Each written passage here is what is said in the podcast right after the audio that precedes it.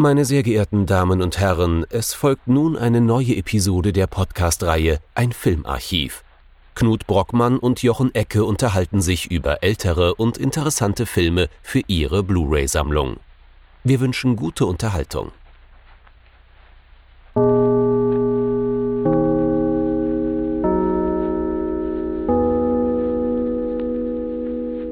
Hallo Knut. Hallo Jochen und hallo liebe Zuhörerinnen und Zuhörer zu einer neuen Folge von unserem Filmarchiv. Diese Folge ist nicht nur neu, sie ist sogar unsere 50. reguläre Episode, was bedeutet, wir haben 50 auf Blu-ray erhältliche Filme besprochen und uns ein wenig an ihnen, kann man schon sagen, versucht auch die Filmgeschichte näher zu bringen. Ähm, und als 50. Film haben wir uns quasi ein Scharnierwerk überlegt heranzuziehen, das so ein bisschen diese Filme die wir bisher betrachtet haben, so ein bisschen kulminieren lässt, aber auch so ein bisschen vorausschaut in das aktuelle Kino hinein. Was haben wir uns denn da genau angeschaut, Jochen? Es geht um Jäger des verlorenen Schatzes, ein gänzlich unbekannter Film. Auf Englisch heißt das dann noch obskurer Raiders of the Lost Ark. Und wir verweigern uns einfach mal dem äh, modernen Titel, wo vorne dran noch Indiana Jones und dran geklatscht wurde. Genau, aber er ist ja immerhin, das kann man so sagen, durchaus ein Indiana Jones Film und deswegen schon durchaus auch geschichtlich relevant. Durchaus.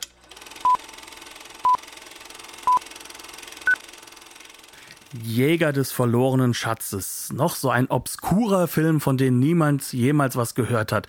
Ich glaube, da brauchen wir eine Story-Zusammenfassung. Jochen, worum geht's in dem Film? Nee, das lassen wir. Findest du? Ja, nee, also, also ich glaube, in aller Ernsthaftigkeit, darüber haben wir jetzt tatsächlich vorher gar nicht gesprochen, aber ich glaube nicht, dass wir hier eine Plot-Zusammenfassung brauchen.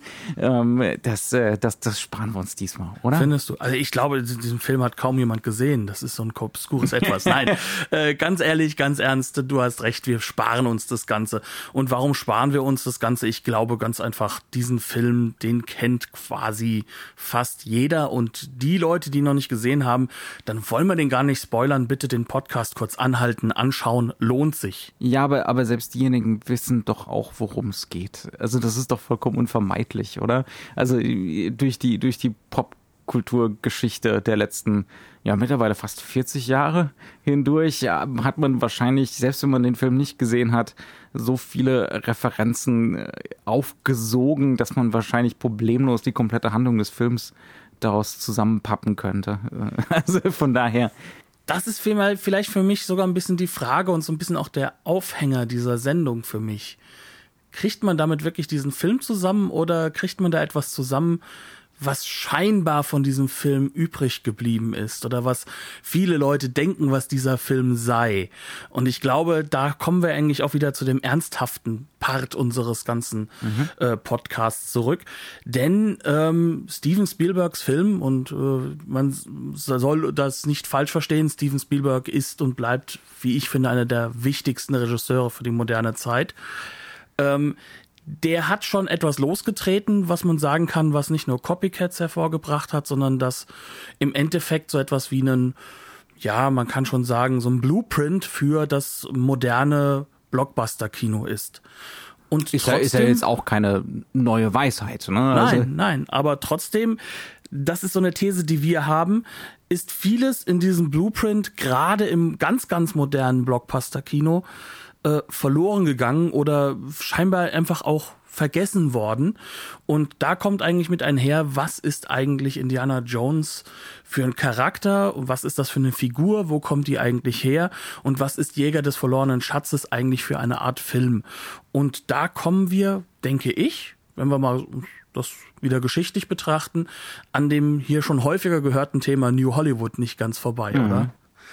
Also Lasst uns da mal anfangen. Was ist Jäger des verlorenen Schatzes für ein Film? Im Kern haben wir es hier mit einem Abenteuerfilm zu tun, mit einem Genrefilm kann man auch sagen, der aber, und das ist durchaus klar und bewusst, aus einer Art von Patchwork zusammengesetzt ist, aus sehr, sehr unterschiedlichen Richtungen, aus sehr, sehr unterschiedlichen Filmformen kann man sagen, und der auch versucht, eine eigene und doch recht moderne Art und Weise der Inszenierung zu finden, um dieses Patchwork an uns weiterzubringen. Ähm, sprich, wenn man das jetzt so zusammenfasst, könnte man sagen, das ist so ein klassisches ja, postmodernes Zusammensetzen von interessanten Ideen, die dann irgendwie irgendwo mit ein bisschen Handlung zusammengehalten werden, aber im Endeffekt nur so ein Weiste Weiste sein soll. Und genau das ist der Film ja eigentlich nicht. Denn er hat, wie wir es eben schon gesagt haben, dann doch ähm, einen geschichtlichen Hintergrund. Vielleicht kannst du da so ein bisschen was dazu sagen. Naja, du, du sagst gerade eben schon selbst, es ist ein, es ist ein Scharnierfilm. Ähm, das ist ein Wort, das wir inflationär gebrauchen, aber in dem Fall ist es, glaube ich, schon sehr, sehr richtig. Wir sind jetzt also an einem Zeitpunkt, Anfang der 80er, ähm, und ich meine, die Entstehungsgeschichte des Films selber, die reicht ja bis so Ende der 70er zurück. Ähm, wir sind an einem Punkt, wo das New Hollywood gerade ja, tot ist. Man kann es nicht anders sagen. Die ganze Geschichte ist vorbei. Wir hatten also so eine Phase von 10, vielleicht 15 Jahren, in dem die Studios einigermaßen verzweifelt waren, äh, an dem, in denen nichts mehr so richtig gezogen hat, äh, von den klassischen Formen, wo die jungen Wilden ein bisschen machen durften. Also ein bisschen. Wirklich auch in dieser Zeit noch relativ eingeschränkt. Ich glaube, das wird auch gerne immer ein bisschen übertrieben, diese Narrenfreiheit. Äh, die war, glaube ich, nicht ganz so ausgeprägt, wie es gerne mal gemacht wird. Aber das Ganze ist vorbei. Wir hatten zum Beispiel jetzt schon so Desaster wie Heaven's Gate beispielsweise von Michael Cimino. Das wird immer gerne so zitiert. Ein unglaublich äh, teurer Spätwestern, äh, der gerade vor einem Jahr, ich glaube 1980, extrem gefloppt ist. Äh, ein unglaubliches Eitelkeitsprojekt, man kann es nicht anders sagen, ist übrigens trotzdem ein toller Film äh, und hochinteressanter Film, aber ein sehr, sehr eitler Film auch, äh, so eitel wie der Autorismus eben so werden kann. Ähm, und das wird gerne so als Endpunkt von diesem New, New Hollywood gesehen. Man kann aber auch sagen, dass ein Film wie Raiders auch so ein Endpunkt ist. Ne? Das ist jetzt also ein Regisseur wie Spielberg, der durchaus in seinen bisherigen Filmen äh, ganz klar New Hollywood war, ja, der aber auf der Suche ist, zusammen mit jemandem wie George Lucas zum Beispiel auch, nach einer Möglichkeit, dieses große Unterhaltungskino wiederzubeleben. Aber mit eben den Mitteln, ja, dieses, dieses New Hollywood. Und das ist ja durchaus kompatibel miteinander, ja. Also diese äh, New Hollywood war ja nie reine Nouvelle Vague, rein intellektuell. Das war ja immer schon auf der Suche nach den Anknüpfungspunkten. Ja, also wo ist das Radikale, auch im klassischen Hollywood gewesen, äh, das, das Subversive beispielsweise. Ja, also es ging ja nie darum, komplett zu transzendieren. Es ging darum, wiederzubeleben. Ja, kann man nicht anders sagen. Und äh, sowas wie Raiders macht das jetzt auch, aber eben zum Beispiel für den großen Abenteuerfilm, für den großen Unterhaltungsfilm, der jetzt politisch ziemlich krass entleert wird. Ja, also alles, was wir so an Aufbegehren im New Hollywood hatten, äh, was wir an äh, Ideologiekritik im New Hollywood hatten, äh, an Revolution, 68er-Tum, das äh, schleicht sich jetzt hier so aus. Ähm, und ja, was kriegen wir stattdessen? Was würdest du denn sagen? Wir bekommen grundsätzlich erst einmal ein Kino, das das empfundene Filmsehen der jungen George Lucas und Steven Spielberg, die mit großen Telleraugen im klassischen Kino sitzen, als Oder das Fernsehen, in den 50ern vom Fernseher. Ne? Genau, als das Fernsehen gerade so im Kommen ist und sie gucken sich die seriellen Sachen an, sie gucken sich so die Geschichten an, die wir heute durch die Bank weg und wahrscheinlich auch die beiden als ziemlich cheesy wahrnehmen würden, dass sie aber wieder neu empfinden wollen. Das bekommen wir im Endeffekt zu sehen. Wir bekommen ein Kino zu sehen, das all das zusammen zu verbinden versucht, was an Spektakel im Kopf so eines jungen Menschen, der mit Kino aufwächst, in dem frühen Kino drin ist und das, was er, sag ich mal, modernisiert oder halt eben auf den Punkt gebracht, jetzt in einem Film sehen möchte. Und im Kern läuft das damit darauf hinaus, dass wir das, was du vor ein paar Folgen schon so schön so diese Logik der Eskalation genannt hast, dass wir das hier in Perfektion aufgelöst sehen. Das heißt, wir haben hier einen Kinofilm, der nicht hingeht und von Anfang an erst einmal versucht, sich an einer Geschichte oder einem Charakter heranzuhangeln, sondern der von der Konstruktion her definitiv auch schon die Attraktionen im Hinterkopf hat. Ähm, er fängt definitiv mittendrin an in der Handlung. Das ist nichts Neues. George Lucas hat das mit Star Wars ähm, 1977 schon das erste Mal durchpraktiziert. Wenn wir ehrlich sind, auch 1975 bei Jaws sind da schon Punkte, die da so angelehnt sind dran. Hier ist das natürlich perfektioniert, weil wir haben eine kleine Geschichte, die wie so eine Art ähm, ja, kleine so serielle vorangestellt wird. Genau, ne? das ist ja. eine kleine serielle Geschichte aus dem Leben und Abenteuern des Indiana Jones, kann man sagen, in denen dieser Charakter vorgestellt werden soll. Und das Ganze ist so gemacht, dass man im Hinterkopf schon immer dieses Serielle und das ist wirklich ein zentrales Wort, was für diese Filme gelten muss, im Hinterkopf hat. Dieser Charakter wird erstmal nur vom Rücken her gezeigt. Wir bekommen viele Untersichten. Wir bekommen immer die Perspektive seiner, äh, ja, seiner, seiner Guides, würde ich sagen, durch den Urwald. Wir bekommen ihn gar nicht so richtig zu sehen, bis er irgendwann aus dem Dunkel ins Licht reintritt und wir sehen den sehr, ähm, ja, virilen äh, Harrison Ford, der damals noch so richtig cool aussah. Jeder wollte danach so einen tollen Stetson-Hut haben ähm, und der einfach sich dann das erste Mal offenbart als Indiana Jones, als sozusagen diese Figur, die nicht umsonst schon so einen durchaus cheesy Namen hat, sondern die in einer ganz, ganz langen Tradition steht von äh, Abenteuerhelden. Jetzt ist es aber so, das klingt jetzt so, als hätten wir hier so ein, eigentlich nur so eine Heldeneinführung, ja, also als würde uns so ganz lange unser Protagonist vorenthalten, bis wir dann eben unseren Hero-Shot bekommen. Und das ist eigentlich das, was wir so im Gegenwartskino dann inszeniert sehen würden. Aber was hier ja eigentlich passiert in diesen ersten, in dieser wirklich relativ langen Partie, wo immer wieder variiert wird, verschiedene Arten und Weisen, wie wir diese Figur verstellen können, ja, also wie wir eben keinen Blick auf sein Gesicht bekommen. Das ist aber auch schon so ein erster, eigentlich so New Hollywood-mäßiger Rückgriff auf die Filmgeschichte. Das könnte jetzt zum Beispiel auch ein Anfang von einem John Huston-Film sein. Irgendwas aus den 40ern, 50ern. Und dann wäre es auch so, diese Schwarz-Weiß-Kontraste, dieses Bedecken des Gesichts, dieses Verbergen hätte auch einen Sinn, nämlich ein, ne, da stünde sozusagen eine moralische Fragestellung dahinter. Das ist eine Psychologisierung der ja, Figur. Ganz das ist genau. das Interne der Figur, in der Schwarz und Weiß sich miteinander bekämpfen. Ganz genau. Also wie, was ist das für ein Typ? Ist das jetzt der Gute oder der Böse? Ja, mit was für eine Art von Pro Protagonist haben wir es zu tun? Also ist das jetzt so eine Humphrey Bogart-Figur beispielsweise, so ein Anti-Held oder ist das eine, eine rein positiv besetzte Figur? Und das ist eben das Interessante. Also ich habe versucht, den Film jetzt mal wieder zu gucken, als würde man ihn das erste Mal sehen. Das ist natürlich ein reines Gedankenexperiment, aber ähm, es lohnt sich in diesem Fall enorm, weil man eben an diese Heldenhaftigkeit dieser Indiana Jones Figur irrsinnig gewöhnt ist da auch gar nicht großartig drüber nachdenkt, aber der Film führt diese Figur eigentlich gar nicht als Helden ein, sondern zutiefst ambivalent, möglicherweise auch problematisch, gefühlskalt. Ihm sind seine, ihm sind seine Führer da eigentlich ziemlich egal. Äh, der von Alfred Molina gespielte, wie heißt er nochmal? Ich weiß gar nicht, ob sein Name jemals genannt wird. Satipo äh, heißt Satipo. der Drehbuch aber auch nur, glaube ja, ich.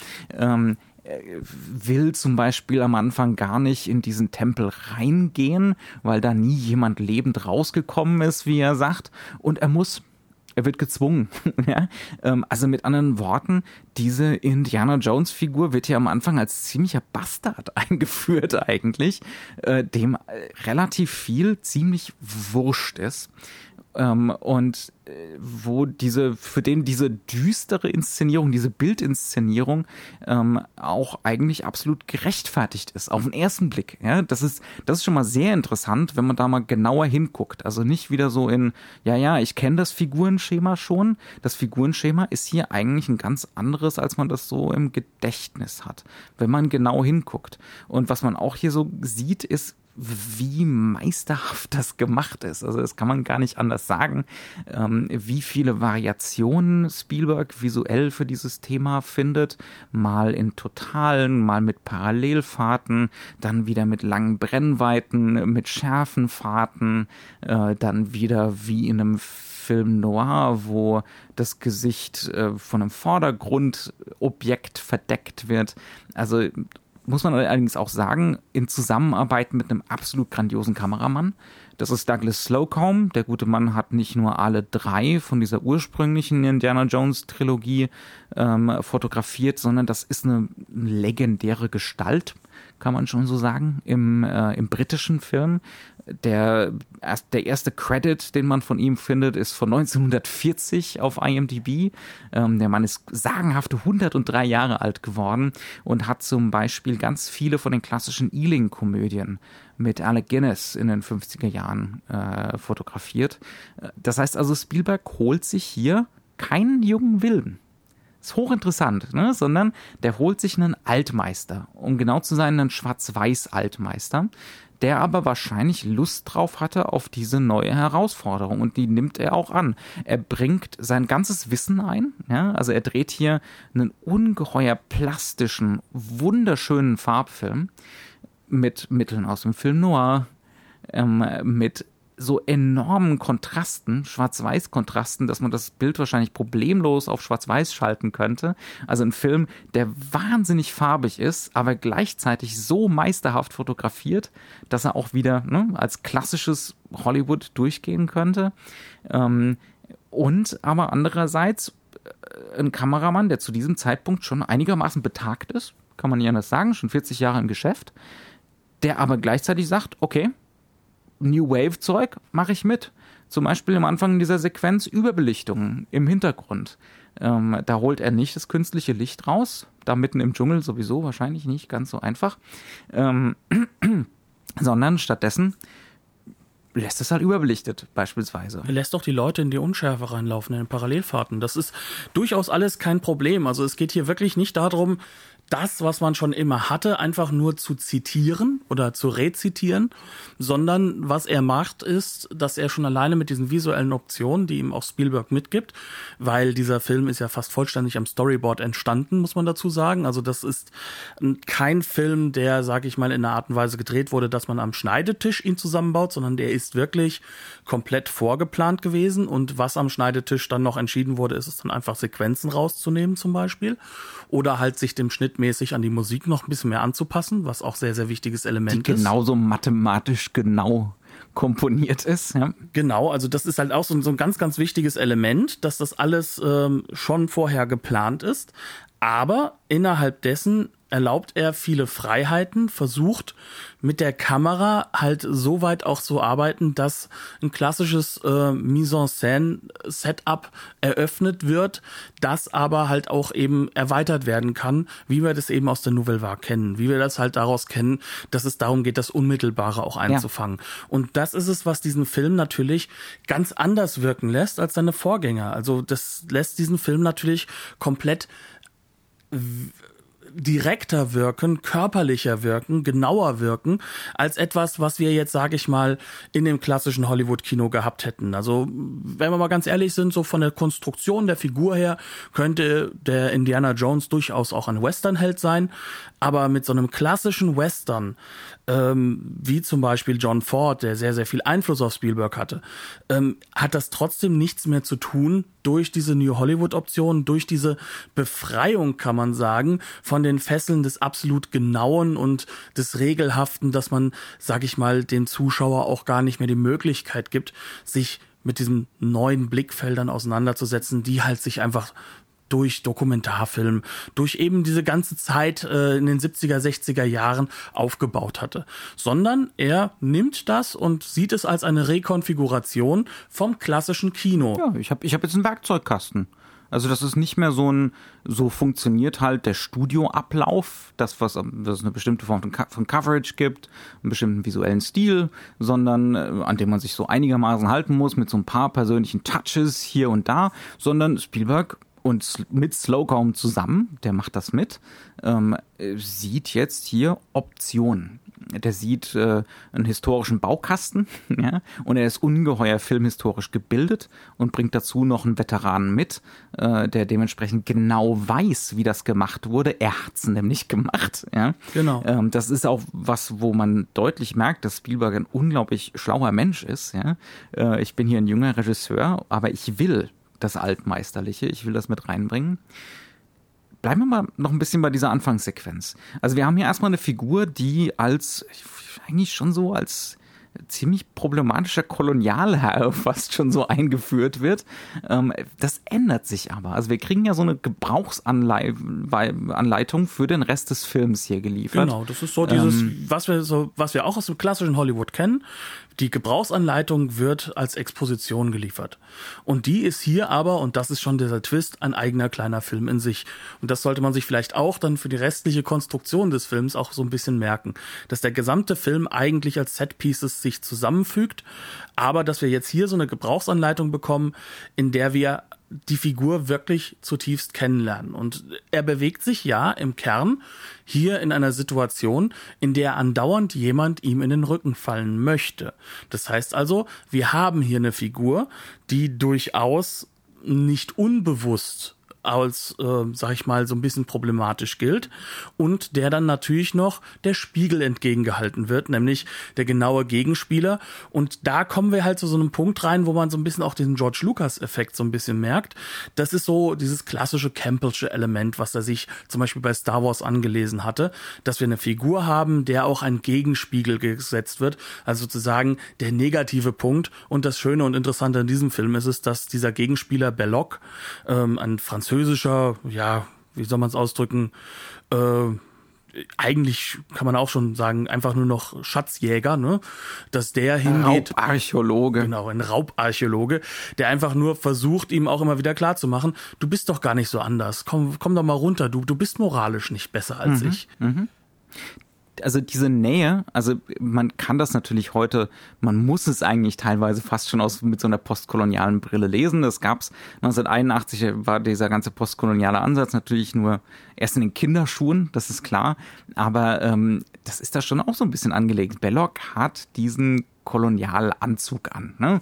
den weißen Kolonialherrenanzug. Und äh, Indiana Jones wiederum, der wird in diversen Szenen immer mal wieder, hat er auch so Züge davon. Ja, am Anfang mit seinen Führern, äh, die er alles andere als menschlich behandelt, wird es natürlich, wie du es eben gesagt hast, dann gleich demonstriert. Er hat ja recht. Mhm. Ist ja in Ordnung so.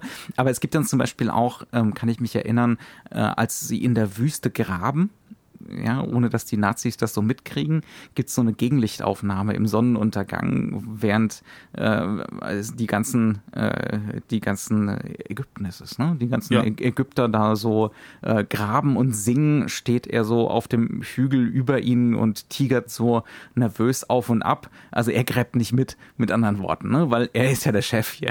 er ist der Kolonialherr hier. Mhm. Also, und das ist, glaube ich, auch ziemlich angelegt. Also das ist schon so ein bisschen ja. gewollt. Ähm, das, das soll nicht heißen, dass der Film politischer ist, als er ist, ne? aber ähm, dieser koloniale Subtext ist schon immer so ein bisschen vorhanden. Er ist ne? sich dessen bewusst, weil er ja durchaus auch Filme heranzieht, die das halt auch drin haben. Also sehr viele Abenteuerfilme aus den 30er, 40er Jahren haben ja gerade diesen Cultural Backdrop in dem Bereich äh, Ägypten, Indien. Äh, Indien, also wo halt auch sehr viel dann auch dieser Mystizismus, der sich durch alle Indiana Jones Filme zieht, auch schon angelegt ist.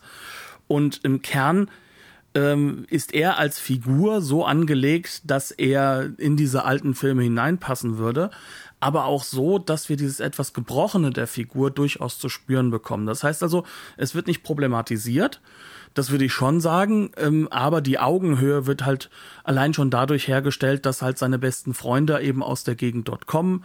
Ähm, wir haben dort zum mhm. Beispiel mit äh, John Rice Davies, der Salah spielt, jemanden, der durchaus auf Augenhöhe mit Indiana Jones redet, der nicht äh, ein Untergebener ist. Mhm. Und da wird dann das schon so ein bisschen auch aufgelöst. Mhm. Aber diese Bilder werden immer wieder rekurriert und die werden auch bewusst rekurriert. Und das ist, glaube ich, auch Steven Spielberg durchaus bewusst gewesen. Ja, da, da gehe ich ehrlich gesagt auch von aus.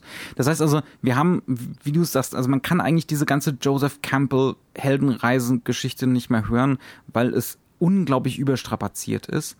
Aber wir haben hier tatsächlich ein Beispiel, wo das geschickt eingesetzt ist. Äh, mit eben diesem Doppelgänger in Belloc, ähm, gegen den sich äh, die Harrison Ford-Figur immer wieder abgleichen kann, äh, mit der wir sie vergleichen können als Publikum der auch auf einfach diese, diese typische Schwellenwächterfunktion, die dann immer genannt wird, halt auch erfüllen kann. Ja. Weil er ist dann das Gegenbild und er gibt dann die die Wahl nach links oder nach rechts, nach gut oder nach böse. Interessanterweise allerdings ohne klare Ergebnisse. Ne? Also im, im Gegensatz zu der Anwendung von Campbell jetzt in Star Wars können wir hier keine Entwicklung richtig darstellen. Also es es ist auch nicht so zentral. Das Ja. muss man auch dazu Ja, sagen. aber es ist, es ist klar drin. Ne? Ähm, und dann gibt's in dieser Anfangssequenz nicht nur den Belloc, sondern es gibt einfach solche Sachen, äh, wie dass er immer wieder scheitert. Also das, das kriegen wir zum ersten Mal demonstriert, wenn er sich da an dieser Liane über dem Abgrund festhält äh, und sich freut, dass er es gerade noch geschafft hat. Äh, und dann rutscht die Liane weiter runter ähm, und äh, es gibt dieses Slapstick-Moment bei der ganzen Sache. Es gibt Ja, mit dem Mickey Mousing es gibt ja. Mickey Mousing in der Musik, wo die Bewegung komödiantisch nachempfunden wird von John Williams Score. Ähm, das heißt also, in den Momenten merken wir, okay, zwielichtige Gestalt, ein bisschen. Aber auch ein Tollpatsch. Aber auch jemand, äh, der gewinnt, obwohl er nicht immer der Geschickteste ist. Obwohl das Glück nicht immer vollends mit ihm ist. Auch der nicht unbedingt der Stärkste sein muss, Mhm. sondern der halt auch manchmal gewinnt durch fiese Methoden. Ja, ja. Also das sind auch solche Geschichten, die man immer so ein bisschen unterschätzt. Beispielsweise, ich glaube, das erste Mal, wenn dieses berühmte Indiana Jones Thema im Film richtig ausgespielt wird, das kommt erst relativ spät. Generell ist die Musik zurückhaltender, als ich das in Erinnerung hatte. Wir haben uns da so ein bisschen gestritten drüber im Vorgespräch. Ich glaube Ähm, eher, weil der Musikteppich halt sehr häufig doch da Ja. ist, aber halt nicht diese ausgearbeiteten Themen. Mhm. Auch da nimmt er sich gegenüber Star Wars zurück. Das heißt also, dieses wagnerische Element, Ja. das wird langsam eingebaut und vorher fast nur als Foreshadowing benutzt. Und wann wird dieses Thema das erste Mal ausgespielt? Nicht in einem heroischen Moment, sondern in dem Moment, wo er auf diese Statue hochgeklettert ist, um sie zum Umfallen zu bringen, ohne zu wissen, ob das funktioniert oder nicht oder ob es überhaupt überlebt. Ja? Also es ist alles andere als ein heldenhafter Moment. Das ist so reine Improvisation. Ähm, Das ist fast schon ironisch. Ja? Also es ist fast schon ironisch, dass dann da zum ersten Mal dieses Thema komplett ausgespielt wird. Ähm, Das heißt, also es sind lauter solche Sachen, die man gar nicht mehr so in Erinnerung hat. Ja? Also wo man denkt, ja, das ist hier so eine Heldengeschichte. Ähm, aber das ist es gar nicht so sehr. Ja? Also es ist, es ist enorm viel äh, Ironisierung drin, viel, viel und auch Problematisierung drin. Ähm, und eben das bekommen wir so in dieser Gebrauchsanleitung da eben so vorgespielt. Und es wird auch klar gemacht, es wird da sowas wie eine Entwicklung geben. Ne? Also wir sollen uns das genau angucken. Äh, entscheidet er sich für Belloc oder äh, entscheidet er sich für was Besseres sozusagen?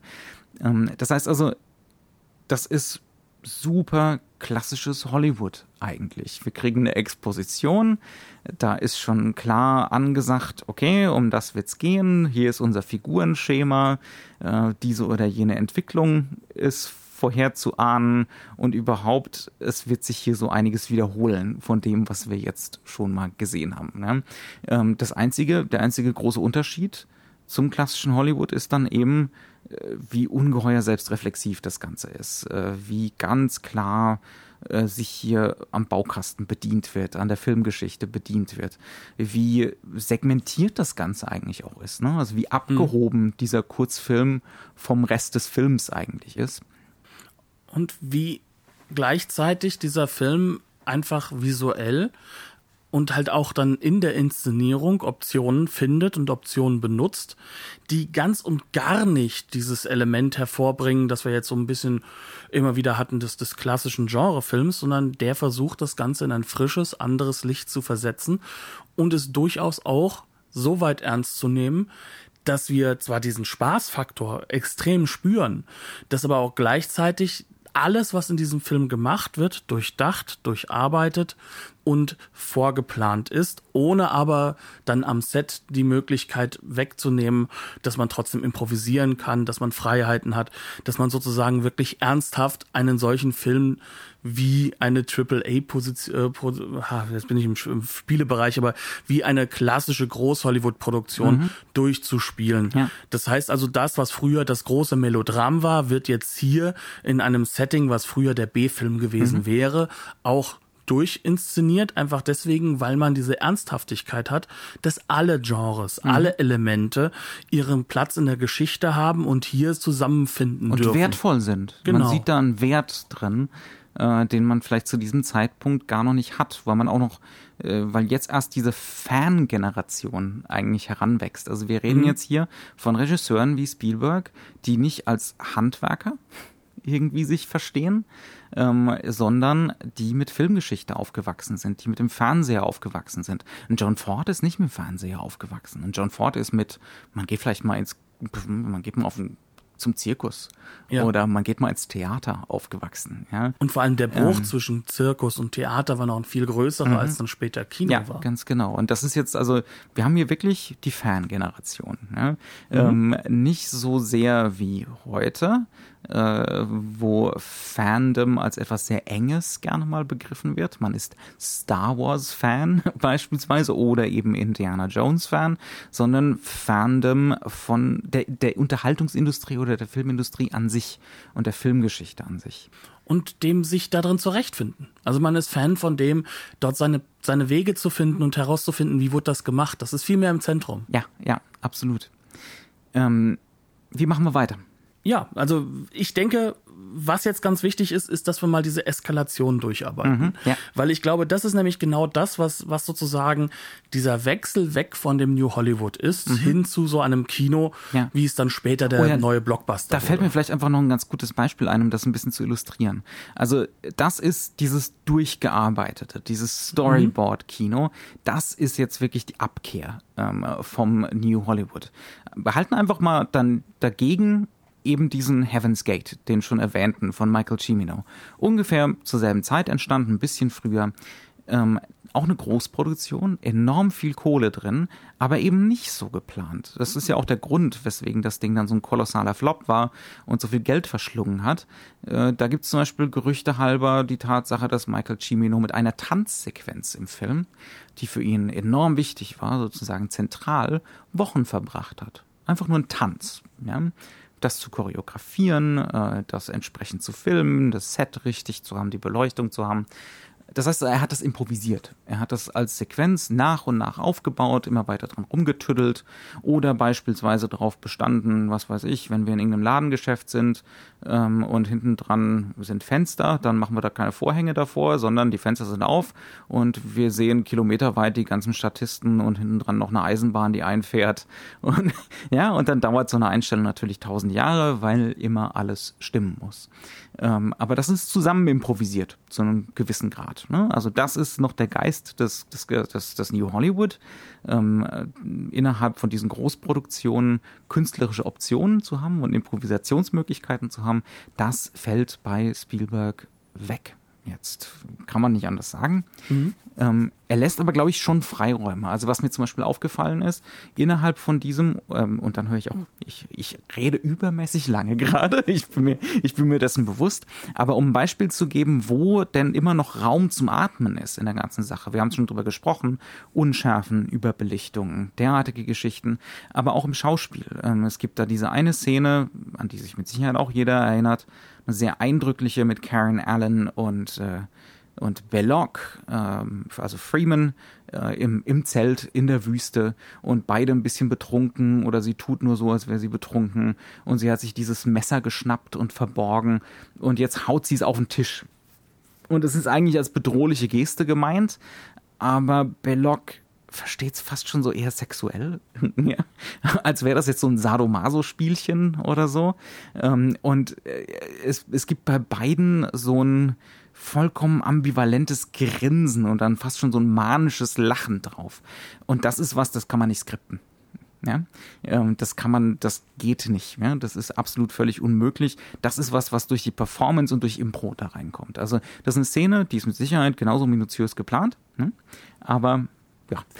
Ja, aber äh, es ist halt auch so, dass das sind diese Sequenzen, die durchaus in der Form geplant sind, dass man da nicht jetzt den kompletten Moment vorwegnehmen möchte, genau. sondern man möchte halt wirklich hingehen und möchte sagen, okay, jetzt geht es um die Figuren, jetzt geht es um auch die Schauspieler, jetzt geht es darum, auch die Rolle zu finden und mhm. seine eigene Sprache zu finden in dieser Rolle ja.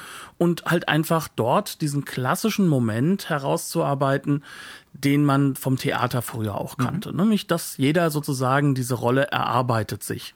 Ja. Ähm, und das ist etwas, was natürlich Spielberg als Freiraum lässt, was zum Beispiel George Lucas nicht gelassen hat. Ja, was er auch gar nicht kann vielleicht. Was er nicht kann, weil ja. das ist äh, bei Spielberg, man sagt das ja immer wieder, er ist so ein Schauspieler, Regisseur, das heißt also, die Schauspieler haben viel Freiheiten aber er setzt sich schon sehr, sehr stark mit dem auseinander, was dann halt, sage ich mal, die Actionsequenzen sind. Und das ja. ist ja das, was diese Konstruktion des Films so besonders macht.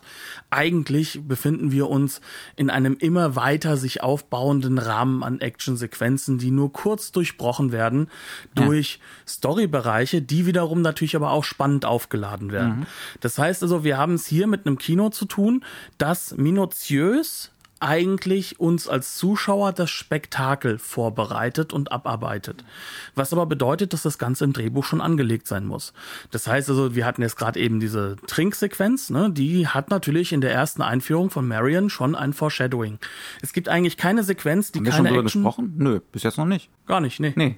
äh, das, das, es gibt keine Sequenz in diesem Film, die nicht eigentlich entweder ein Foreshadowing oder ein Rückgriff auf etwas, was vorher Foreshadowing mhm. war, gewesen ist, was nicht minutiös so eine Art von Struktur findet, inhand derer wir diese Szenen zusammenbauen können und uns sozusagen einen ganzen Film mehr zusammenbauen. Ja, also das ist enorm alles, wichtig. Es greift alles dramaturgisch hyperpräzise ineinander. Also es ist wirklich so eines von diesen Drehbüchern, das eben auf so eine klassische Art und Weise ganz sicher perfekt ist. Ja. Also es gibt, es gibt nichts an diesem Drehbuch. Also da ist kein Gramm Fett dran.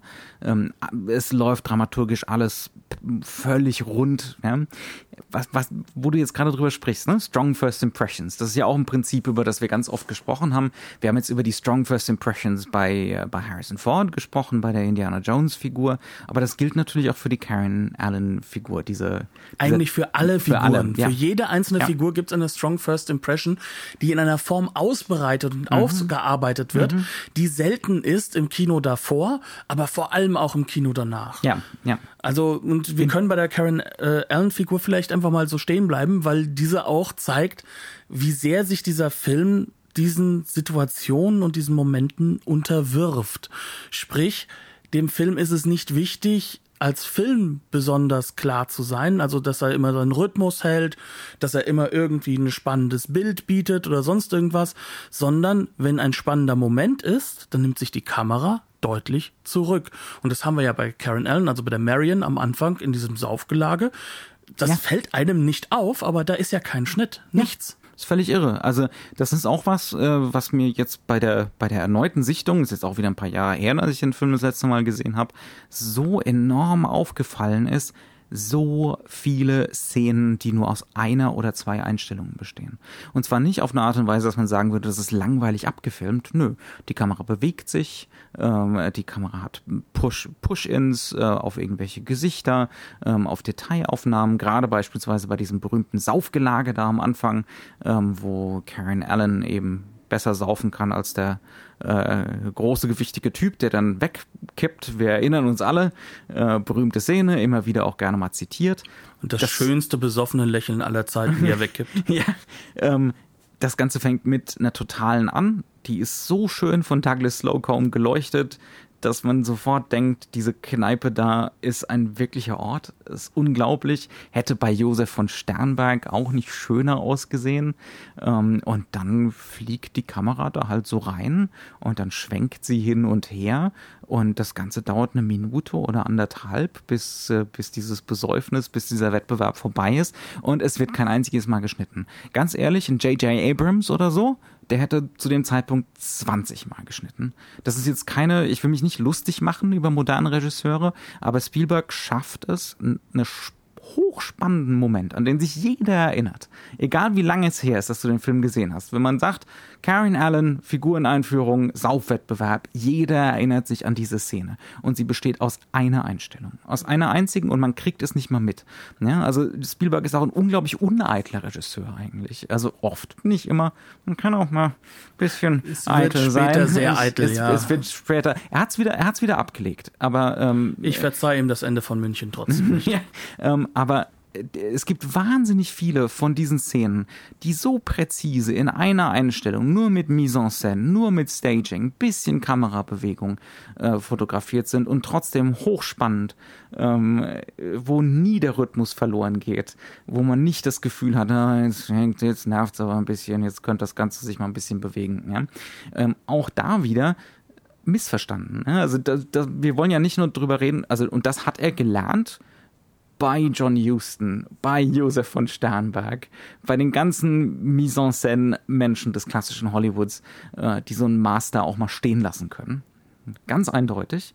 Ähm, und auch da wieder, äh, das ist der Rückgriff, ne? das ist das klassische Hollywood und, das, und der, der New Hollywood-Faktor sozusagen. Aber auch da wieder was, was ich wirklich unbedingt betonen möchte, was an Spielberg missverstanden ist und was seine Epigonen einfach nicht raffen.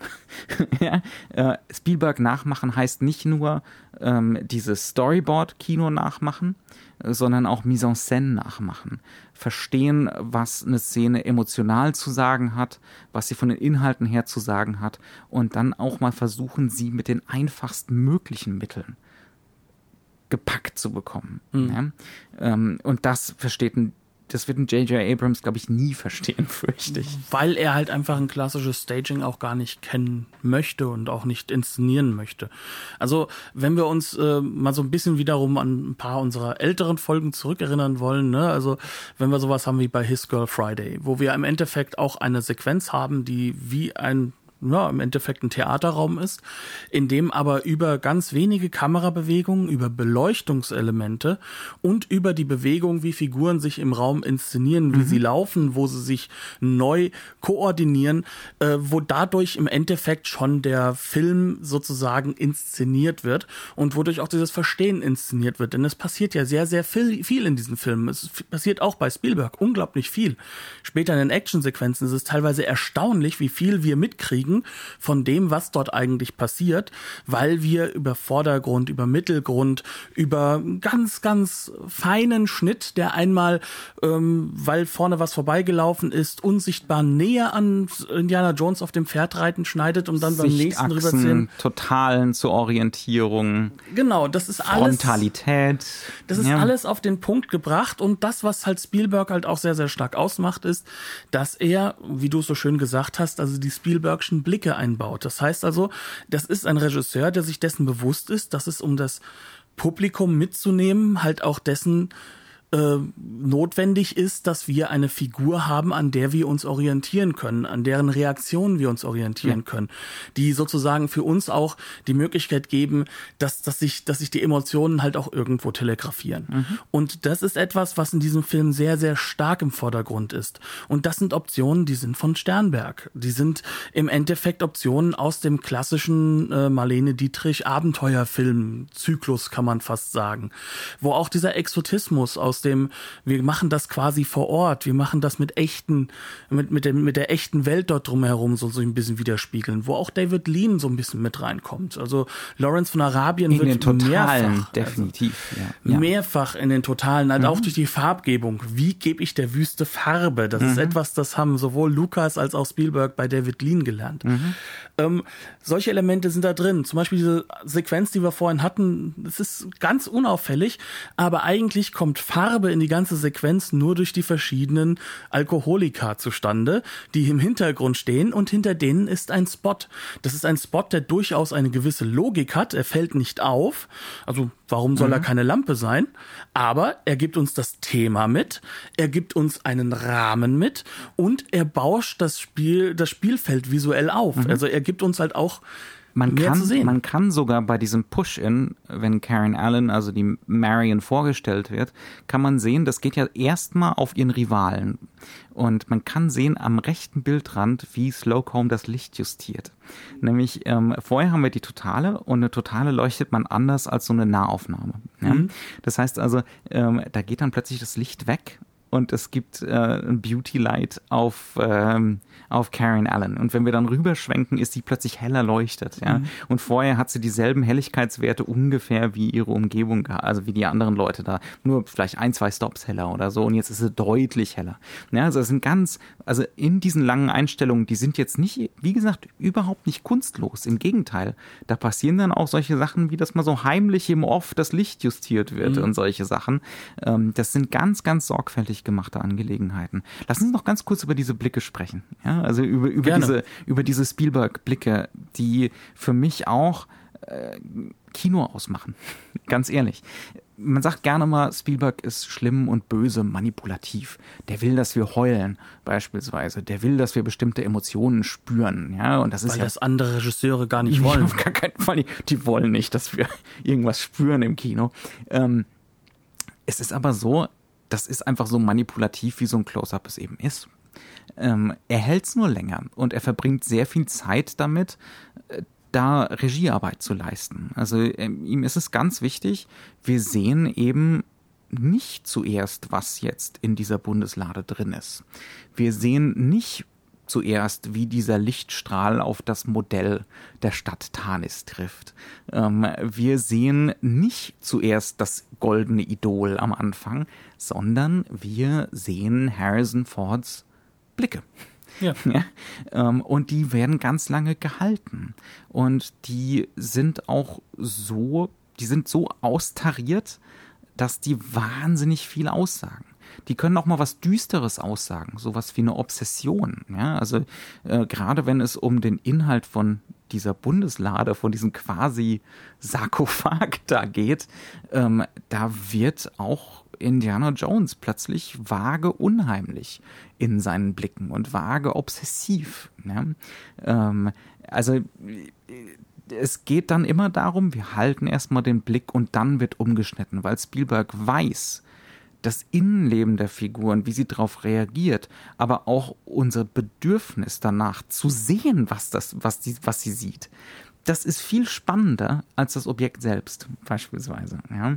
Ähm, auch wieder, ne? wir haben im Vorgespräch gesagt, warum sind denn diese Dinosaurier, diese äh, 120 Trickaufnahmen äh, in, in Jurassic, Jurassic Park, Park ja. äh, warum rufen die immer noch Emotionen in einem hervor? Vielleicht nicht unbedingt Spielbergs bester Film, aber diese Emotionen bleiben wegen der Blicke der Figuren auf sie. Nicht, weil diese Computergrafik so toll ist. Ja? Ähm, ja, es geht hauptsächlich darum, ja. der Dino-Angriff mit dem T-Rex, das ist für mich 90 Prozent. Zwei Kinder mit Telleraugen gucken auf ein Glas Wasser. Ja. Und das ist das, was die Angst aufbaut und mhm. auf, auf, aufzieht. Ähm, was aber wichtig ist, das ist dasjenige, dass er für diese Emotionalisierungsform nicht aus der Action zurücktreten muss. Ja. Und das heißt, er muss sich jetzt nicht dazu herablassen, uns stundenlang melodramatisch eine Geschichte zu erzählen über das Innenleben. Mhm. Er braucht auch keinen Off-Kommentar, sondern er kann das Ganze innerhalb von diesem Raum inszenieren. Und mhm. da ist das, was wir eben mit diesem Drehbuch, das, das wirklich kein Gramm Fett dran hat, äh, so gesagt ja. haben. Es ist ein Drehbuch, das diese Reduktion ermöglicht und eben diese Möglichkeiten des minutiös geplanten Action mhm. Abenteuers, bei dem es nicht darum geht, auf Coverage zu drehen, sondern darum geht, genau zu wissen, welche Kamera wann wo mhm. eingesetzt wird und wann geschnitten werden soll. Auf der einen Seite ist das da und auf der anderen Seite ist diese Freiheit im Schauspiel da, um eben diese Blickinszenierungen auch erst erschaffen zu können. Ja. Denn dafür brauchst du einen Schauspieler, der sich eingefühlt hat in die Figur. Ja. Ja. Ähm, und das Ganze ermöglicht dann eigentlich das, was dann die Epigonen halt auch übernommen haben, nämlich dieses Action-Element, dieses von diesen Action-Ride, den wir sozusagen am Ende fühlen, der übrig bleibt, obwohl wir ja so einige ruhige Szenen haben, ähm, das so in den Vordergrund zu rücken, mhm. weil wir immer das Gefühl haben, dass eigentlich immer was am passieren ist, mhm. weil immer diese Blicke dabei sind. Ja. Selbst bei einer Sequenz, wie wir sie am Anfang haben, wenn wir überhaupt erst unseren MacGuffin vorgestellt bekommen, also diese Bundes Lade und dass die Nazis hinterher sind. Es passiert so unglaublich viel zwischen den beiden Herren Professoren und den beiden äh, CIA-Herren ähm, an Reaktionen, an, an Reaction-Shots am im Hintergrund mitagieren, an Begeisterung zeigen, an dieser Figur des Indiana Jones, die ja plötzlich eine ganz andere Rolle hat als dieser doch mhm. etwas tatterige ja. Professor mit viel zu vielen Karten unterm Arm. Ähm, das alles inszeniert sich auch deswegen auf Geschwindigkeit irgendwo, mhm. obwohl es nicht schnell geschnitten obwohl ist. Obwohl es Infodump ist. Obwohl es ja. Infodump ist, weil wir eigentlich dieses Zurückhaltende haben. Ja. Und wir haben alles, jede Form von Inszenierung, dem großen Ganzen, nämlich diesem Weg des Actionreichen, diesem Weg der Eskalation untergeordnet. Und das ist etwas, was er definitiv schon in Jaws ausgearbeitet hatte, was aber hier natürlich vollkommen perfekt rauskommt und sozusagen uns das 80er Blockbuster-Kino aufbereitet. In der Hinsicht, dass wir jetzt ein Kino haben, das diese Lösung gefunden hat, was machen wir mit dem dritten Akt? Mhm. Ne? Und das Lustige ist, Der eigentlich, dritte Akt ist dasselbe wie der erste und der zweite Akt, nur größer. Genau. Wir haben eigentlich gar keine klassische Aktstruktur, sondern wir haben viele kleine Filme, Setpieces aneinandergesetzt, die durch diese ganzen Verweismomente sowohl in die Filmgeschichte als auch durch diese Foreshadowing-Geschichten, die wir vorher mit haben. Bedeutung und Emotionen aufgeladen sind und deswegen diesen Rush bieten. Nicht, Ganz genau. Nicht, weil sie so technisch perfekt sind, Ganz und gar nicht. sondern weil sie uns jetzt was bedeuten. Ja? Ähm, Er ja? geht ja extra hin und nimmt sich technisch zurück und erlaubt eben diese technischen Ungenauigkeiten. Eine der Sachen, die in diesem Film wie in keinem anderen von den Indiana Jones Filmen vorkommt, ist, dass Harrison Ford andauernd glasklar in den Vordergrund der Kamera reinrutscht, reinrennt, reinfällt, sodass wir ihn ganz nah im Vordergrund haben, während wir 2,35 zu 1 perfekt ausgenutzt im Hinter- oder Mittelgrund sehen, was dann noch passiert. Das heißt, wir haben den Reaction-Shot und den Hintergrund, wo die Action passiert in einem. Was passiert dabei? Er ist andauernd mal unscharf. Er rutscht mal ein bisschen zu weit oder kommt nicht nah genug ran. Das ist aber egal, weil diese Konzeption ist diejenige, dass das Gemeinsame, wie es zusammenläuft, wichtiger ist, als dass halt in das Einzelmoment perfekt Ja. ist. Ja. Und das wiederum ist dieses Element, was aus New Hollywood, was auch aus der Nouvelle Vague genommen wurde. Ja. Und das ermöglicht uns plötzlich ein eskalierendes amerikanisches Genre-Kino, wie es zuvor nicht möglich war. Und das ganz ohne, dass wir uns jetzt hier über die Effekte unterhalten, die definitiv ja auch da sind, die aber eigentlich nur noch in die Eskalationslogik ein, ein Stück weiter Gewalt und ähnliches mit hervor, hervorbringen. Die sind aber gar nicht das Zentrale. Das Zentrale ist die Konstruktion eines Drehbuchs von jungen Leuten, ne? George Lucas und Philip Kaufman, den wir ja auch schon als Regisseur hatten bei uns und hier im Lawrence Podcast. Kasdan, ja. Ja, und Lawrence Kasdan, der dann im Endeffekt dann wirklich die Dialoge geschrieben hat. Ähm, die arbeiten mit Althergebrachten zusammen. Auch ein Schnittmeister wie Michael Kahn ist ja schon länger im Geschäft. Auch ähm, jemand wie halt auch ähm, John George Williams. Lucas, ähm, George Lucas sei schon, John Williams, Ja. genau, ist schon eigentlich so ein älterer Mann für diese junge Garde. Das heißt also, sie haben sich ihre Papas sozusagen ans Set mitgeholt, die ihnen auch so ein bisschen erklären, was denn die Tricks of the Trade sind, aber Sie wissen ganz genau, was sie anders machen wollen. Und sie wissen ganz genau, wie sie diese Optionen des alten Kinos neu reformieren wollen. Nicht um politisch zu sein, nicht um nur einfach anders zu sein, sondern um sich wieder unterzuordnen diesem Spektakelkino. Ja, ja. Es geht also eigentlich um die komplette Packung. Ne? Also nicht eben reine Eskalationslogik und Hero-Shots und Tricks, sondern es geht darum, dass aber die gesammelte, das gesammelte technische Know-how, die Kunstfertigkeit, ähm, die dramaturgischen Kniffe, die emotionale, ja, die emotionale ich, schwierig das zu benennen, aber das, äh, eben die, die Emotionalität des klassischen Hollywoods, all das zusammenzubringen. Ja? Darum geht's. Und ich glaube, das ist das, was die Epigonen und die Fans, die Fanboys unter den heutigen Regisseuren, Leute wie zum Beispiel äh, Colin Trevorrow, ähm, eben nicht verstanden haben. Die versuchen alle, diese letzten 20 atemlosen Minuten von Raiders of the Lost Ark nachzumachen. Ja, also die letzten 20 Minuten von Raiders, aber eben 140 Minuten lang. Ja, das ist meistens so die Idee. Aber sie vergessen dieses enorme Handwerk. Sie vergessen diese enorme Breite an Wissen, die da mit reinfließt. Ähm, und diese unbedingte, auch emotionale, äh, emotionale Intentionalität. Ja? Also der Künstler als intentional Handelnder, der Optionen hat, der sich, der, der diese künstlerischen Optionen vor sich ausbreitet und sagt, was ist denn jetzt hier das Richtige? Muss ich in dieser Expositionsszene wirklich so oft schneiden? Nö. Beispielsweise. Muss ich da so viele Setups machen? Nö. Äh, Colin Trevorrow sagt, also mindestens 20 und unter 20 Setups und 5 Kameras kommen wir hier nicht weg, weil sonst wird's ja irre langweilig. Die eigentliche Arbeit wäre aber nicht, fünf Kameras aufzustellen, sondern die eigentliche Arbeit wäre zu sagen, wie reagieren denn die Figuren? Ja, ich, auch wieder diese Expositionsszene im Lesesaal da, äh, zu Anfang. es wird das erste Mal der Name der Stadt Tanis gesagt und wir sehen im Hintergrund Marcus Brody, ähm, der völlig begeistert wie ein kleiner Schuljunge äh, Tanis vor sich hin, vor sich, ja, also einfach so, äh, das, das so nachmacht, es nicht ausspricht, aber man sieht, äh, wie er es quasi so flüstert. Ja? Und plötzlich ist das aufgeladen mit was. Es ist nicht mhm. mehr nur Infodump, sondern es hat eine Emotionalität. Er ist begeistert, Indiana Jones ist begeistert, wir sollten auch begeistert sein. Ja, ja und es ähm, zeigt halt einfach, dass das Handwerk des Regisseurs eben nicht nur die Inszenierung des Raumes oder der Action ist, sondern vor allem halt auch eben die Arbeit mit Schauspielern in einer Mise en scène. Mhm. Und das ist natürlich, da wollen wir auch die Leute wieder ein bisschen in Schutz nehmen, äh, in einem Greenscreen äh, kaum noch möglich. Mhm. Ne? Also das ist so eine Sache, die, die man auch sagen muss, diese Optionen haben sich auch gewandelt. Ja. Ähm, ja, man kann heutzutage gar nicht mehr auf einen realen Raum reagieren, wenn sowieso alles im Studio vor der Wand mit minimalen mit minimaler Ausstattung gedreht ist. Und auch das ist ein großer, ein riesiger Punkt bei diesem Film. Location, Location, Location. Genau. Echter abrückelnder Putz, eine echte Uni. ja, ein echtes äh, nie und nimmer abhebendes Flugzeug. Ja, genau. Aber also wunderbar taktil, echt zum Anfassen. Ganz genau.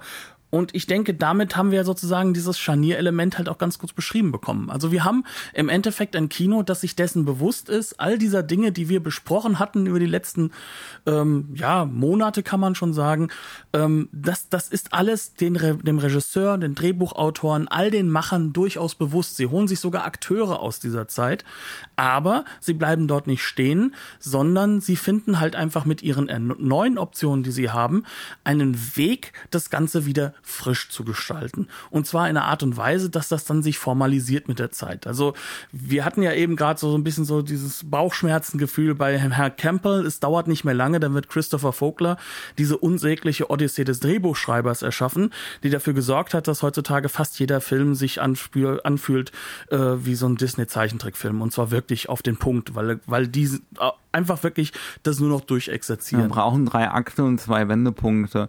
Und was will denn der Protagonist? Der muss doch was wollen. Und dann gibt's dann gibt's ja so Hindernisse, an denen der Protagonist vorbei muss. Ja, und, und vor allem jeder hat genau eine Rolle einzunehmen. Genau. Äh, jeder darf im zweiten Akt eine neue Rolle gegenüber dem Helden einnehmen. Ein Elixier muss da sein. Dieser ganze Schnickschnack, der das Ganze mystifiziert, was eigentlich nur Handwerkspunkte sind, die nicht immer gleich bleiben es gibt müssen. Nur ein Wort, fürchterlich. Aber gut, das ist eigentlich eine andere Geschichte. Ich denke, wir haben eigentlich ganz gut jetzt gezeigt, dass wir mit dem, was wir die ganze Zeit beobachtet haben im alten Kino, an einen Punkt gekommen sind, an dem wir das ganz neue Kino und dem, was vielleicht für uns manchmal auch fehlt, ähm, auch daran erklären können, wie dieser Scharnierpunkt zustande kam und wie plötzlich das Ganze sich auch reduzieren kann. Und damit, denke ich, sind wir an einem Punkt, an dem wir nur noch sagen können, herzlichen Dank für diejenigen, die sich wirklich alle 50 Folgen jetzt wirklich angehört haben. Oder auch nur 10 oder auch nur eine. Völlig genau. okay. Ähm, wir haben richtig Spaß gehabt bisher. Wir hoffen, dass wir auch bald schon die nächsten 50 Folgen voll machen können über die nächsten 50 Wochen. Kriegen wir hin. Und ähm, deswegen Herzlichen Dank, dass ihr zugehört habt. Wenn euch das Ganze gefällt, gerne bei iTunes etwas hinterlassen, sei es nun eine Sternewertung oder ein Kommentar. Gerne mit uns in Kontakt treten. Wir freuen uns immer, wenn ihr was zu erzählen habt, wenn ihr uns auch gerne äh, berichtigen könnt. Das ist ja auch schon nicht nur einmal, sondern auch schon zwei, dreimal passiert. Und äh, wir hoffen, dass ihr uns nächste Woche auch wieder zuschaltet, runterladet oder wie auch immer man das nennen mag. Herzlichen Dank und tschüss. Bis zum nächsten Mal.